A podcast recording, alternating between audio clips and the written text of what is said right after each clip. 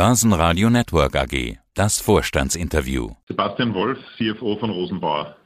Es gibt ein Thema, über das haben Sie mit uns schon in unserem Q1-Interview gesprochen, ebenso im Sommer. Jetzt in Q3 sprechen nahezu alle drüber. Lieferkettenprobleme, fehlende Bauteile, die üblichen Themen, die man gerade aus jeder Ecke und Ende hört sozusagen. Sie haben das Thema frühzeitig erkannt, hatten in den letzten beiden Interviews auch gesagt, dass Sie denken, dass Sie das kompensieren können. In der aktuellen Pressemeldung jetzt steht es allerdings ganz oben als Belastungsfaktor bei Ihnen. Die Situation war also dramatischer, als Sie dachten? Ja, wir haben es im Halbjahr kompensiert mit einer Covid-Unterstützung, die wir im internationalen Standort bekommen haben, haben aber dort auch schon einen Effekt drinnen gehabt aus diesem Titel heraus und da sehen wir, dass sich das jetzt leider im dritten Quartal eben fortsetzt. Das ist einfach ein Thema, mit dem wir gewohnt sind umzugehen, weil wir sehr viel Material bei unseren Fahrzeugen verarbeiten, aber das jetzt in der Tat schon stärker oder wesentlich stärker uns beeinflusst als üblicherweise. Wo genau drückt's denn, beziehungsweise was drückt denn? Also sind es eher die Bauteile, die bei Ihnen fehlen? Das ist ja die eine Story, die man zurzeit immer hört. Also, dass Sie gar nicht erst bauen können, weil zum Teil irgendwelche Kleinigkeiten fehlen. Oder umgekehrt ist es eher die Logistik, also dass Sie zwar bauen können, aber nicht ausliefern. Genau, also wir haben grundsätzlich das Material bekommen wir, aber es dauert oft länger und es muss dann im Produktionsprozess entsprechend berücksichtigt werden, was entsprechend Ineffizienzen auslöst. Beispielsweise und äh, auch der größte auslösende Faktor bei uns sind die Fahrgestelle. Wenn ein Fahrgestell nicht rechtzeitig geliefert wird, dann bauen wir den Aufbau ohne dem Fahrgestell, müssen das Fahrgestell allerdings zwischenpacken und dann wieder auf die Produktionslinie holen, um zum späteren Zeitpunkt dann das Fahrzeug fertigzustellen. Und das ist einfach extrem ineffizient und verursacht hier eben Störungen im Produktionsablauf. Genauso wenn Ausrüstungsgegenstände fehlen. Wir haben ja die Feuerwehrfahrzeuge liefern wir voll ausgerüstet an die Feuerwehren aus. Dann kann diese Auslieferung nicht passieren, äh, was natürlich auch sich hier in einer Ineffizienz und in einem niedrigeren Umsatz niederschlägt. Also sorgt auch für eine ganze Menge Verzögerungen. Davon liest man auch bei Ihnen Verzögerungen, Verschiebungen. Das heißt aber, die Aufträge sind nicht weg, sondern kommen später. Äh, wie lange dauert so eine Verzögerung? Das ist sehr unterschiedlich, also teilweise ein Monat, zwei Monate. Passiert auch, dass Kunden noch immer nicht reisen dürfen. Das hat sich etwas entspannt im Vergleich zum Vorjahr, Gott sei Dank. Äh, das kann auch eine Verzögerung äh, mit sich bringen. Es gibt auch eben Ausnahmefälle, wo gewisse Ausrüstung sehr lange nicht lieferbar ist und die Fahrzeuge dann eigentlich ja fertig bei uns am Hof stehen äh, und hier auf einen längeren Zeitraum dann gewartet werden muss. Und das ist eben unangenehm. Auf den Auftragseingang hat das grundsätzlich keine Auswirkung. Dort äh, sind wir ganz gut unterwegs, muss man sagen. Aber was helfen volle Auftragsbücher, wenn man die Aufträge nicht bedienen kann? Die Frage habe ich schon ganz vielen Vorständen in dieser Berichtssaison gestellt. Wie lange ist diese Situation noch so, wie sie ist? Im Sommer hatten Sie gesagt, Sie können sich durchaus vorstellen, dass diese Situation bis 2022 anhalten wird. Wie ist Ihre Einschätzung jetzt? Manch ein Fahrzeugbauer, was Sie ja auch sind, allerdings habe ich jetzt eher mit Automobilzulieferern beispielsweise gesprochen, die teilweise von bis zu 2023 sprechen. Wie mhm. schätzen Sie die Lage ein? Also wir schätzen die Lage so ein, dass sich die Situation im ersten Halbjahr 22 entspannen wird. Wir gehen aber auch davon aus, dass aktuell uns diese Fahrgestell-Liefersituation weiter beschäftigen wird. Wir sind jetzt in der guten Situation, dass wir einen hohen Auftragsbestand haben und hier die Fahrgestelle auch bereits verbindlich bestellen können. Aktuell bekommen wir noch Lieferungen von Fahrgestellen in 22, aber wir sehen dieses Zeitfenster schließt sich und wir gehen davon aus, dass ungefähr drei Monate früher als üblich dieses Zeitfenster geschlossen sein wird und wir im ersten Quartal 22 beispielsweise keine Fahrgestelle mehr für 22 Lieferungen bekommen werden. Und das ist natürlich ein Faktor, der sich hier in längeren Durchlaufzeiten dann für unsere Kunden niederschlagen wird. Das drückt auf den Umsatz, das ist keine Überraschung. 649,5 Millionen Euro Umsatz. Im Vorjahr waren es noch 713,9. Aber noch stärker drückt es auf den Gewinn. Unterm Strich Periodenergebnis von 6,8 Millionen. Im Vorjahr waren es noch 17,3. Da habe ich mich gefragt, warum dieser deutliche Gewinneinbruch, dieser überproportionale Gewinnrückgang? Genau, also das hängt eben mit diesen Effekten zusammen. Wir haben hier im Halbjahr gesagt, dass uns diese Ineffizienzen und Materialpreiserhöhungen im ersten Halbjahr mit äh, in etwa 8,5 Millionen Euro hier, hier betreffen. Und wir gehen leider oder wir sehen leider jetzt im Q3, dass sich dieser Trend hier fortgesetzt hat. Das heißt eben Ineffizienzen durch nicht verfügbares Material, aber auch Preiserhöhungen, die sich gerade im Rohstoffbereich natürlich massiv niederschlagen, von denen wir jetzt meist nicht direkt betroffen sind, aber natürlich dann auf unsere Lieferkette einen Einfluss haben und hier entsprechende Preiserhöhungen seitens unserer Lieferanten auch gefordert werden und gefordert wurden im, in diesem Jahr 2021.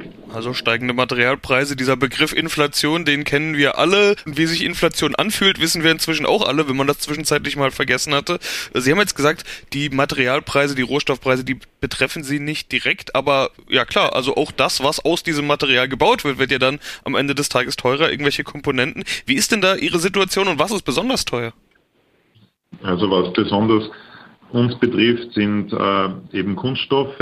Also wir haben unsere Tanks beispielsweise der Fahrzeuge, fertigen wir in der Rosenbau Slowenien. Hier werden eben Kunststoffplatten zusammengeschweißt zu Wassertanks, Polypropylentanks, die auf unseren Fahrzeugen dann verbaut werden. Hier sind die Preise äh, sehr stark angestiegen. Äh, wir sehen auch Preisanstiege im Bereich äh, des Aluminiums, wo der Eingangsstoff Magnesium entsprechend massiv teurer geworden ist durch eine Produktionsreduktion in China. Das sind Rohstoffe, die wir, die wir verwenden. Und im Bereich Stahl sehen wir das weniger. Das ist ausschließlich bei der Hubrettung kommt hier Stahl bei uns zum Einsatz. Hier sehen wir das weniger stark. Aber natürlich wird es auch dann auf das Fahrgestell irgendwo einmal einen Einfluss haben, wo natürlich wieder viel Stahl verbaut ist, im, im Fahrgestellrahmen beispielsweise. Das wird natürlich auch hier zu Preiserhöhungen führen die wir im Fall des Fahrgestells eins zu eins weitergeben können, weil wir für jeden Kunden ein eigenes Fahrgestell bestellen. Sie haben jetzt angekündigt, dass Sie die Preise anheben wollen, also diese Preiserhöhungen an die Kunden weitergeben wollen. Durchschnittlich 8%, das ist ja nun nicht wenig. Spielen die Kunden das mit? 8% und gleich noch die zweite Frage hinterher. Sie können jetzt ja nicht alle zwei Monate die Preise anheben. Reichen diese 8%? Genau, also wir haben während dem Jahr schon äh, kleinere Preiserhöhungen durchgeführt oder mussten diese durchführen. Wir rechnen diese mit einem ja, Warenkorb, den wir für unsere Produkte kalkulieren und auf Basis dessen ergibt sich diese Preissteigerungen. Die Löhne sind ja auch entsprechend gestiegen, das ist ja auch enthalten. Das heißt, Kollektivvertragsabschluss Eisenmetall zwischen 3 und 3,5 Prozent. Wir sehen auch entsprechende Lohnkostenerhöhungen in Amerika, wo es schwierig ist, äh, Fachkräfte zu gewinnen und wo wir auch die Lohnkosten erhöhen mussten. Und so gesehen ergibt sich diese Zahl von eben im Durchschnitt 8 Prozent. Das ist etwas unterschiedlich je nach Fertigungsstandort. Und ja, wissen kann man es nicht. Man muss sonst wieder reagieren. Wir sind in einem Ausschreibungsgeschäft. Das heißt, wir geben laufend Angebote ab. Und äh, sollte das nicht ausreichen, müssen wir danach setzen. Wir gehen aber nicht unbedingt davon aus, dass das jetzt gleich wieder der Fall sein wird, da sich eben unserer Einschätzung nach im ersten Halbjahr die Situation ja hoffentlich auch etwas entspannen wird führt in Summe dazu, dass sie ihre Gewinnprognose zurückgeschraubt haben. Die EBIT-Marge soll zwischen 4,5 und 4,8 Prozent liegen. Zuvor waren sie noch von 5 Prozent ausgegangen. Das bedeutet weniger Gewinn. So eine Gewinnwarnung gefällt der Börse nie. Die Aktie wird auch ins Minus geschickt. Dreieinhalb Prozent Minus sind es gerade zum Zeitpunkt unseres Interviews. Was können Sie denn dem Kapitalmarkt sagen? Ja, also diese Auswirkung ist dann in Wahrheit, wenn man sagt, ungefähr ein Zehntel Prozent bei uns ist eine Million Ergebnisreduktion.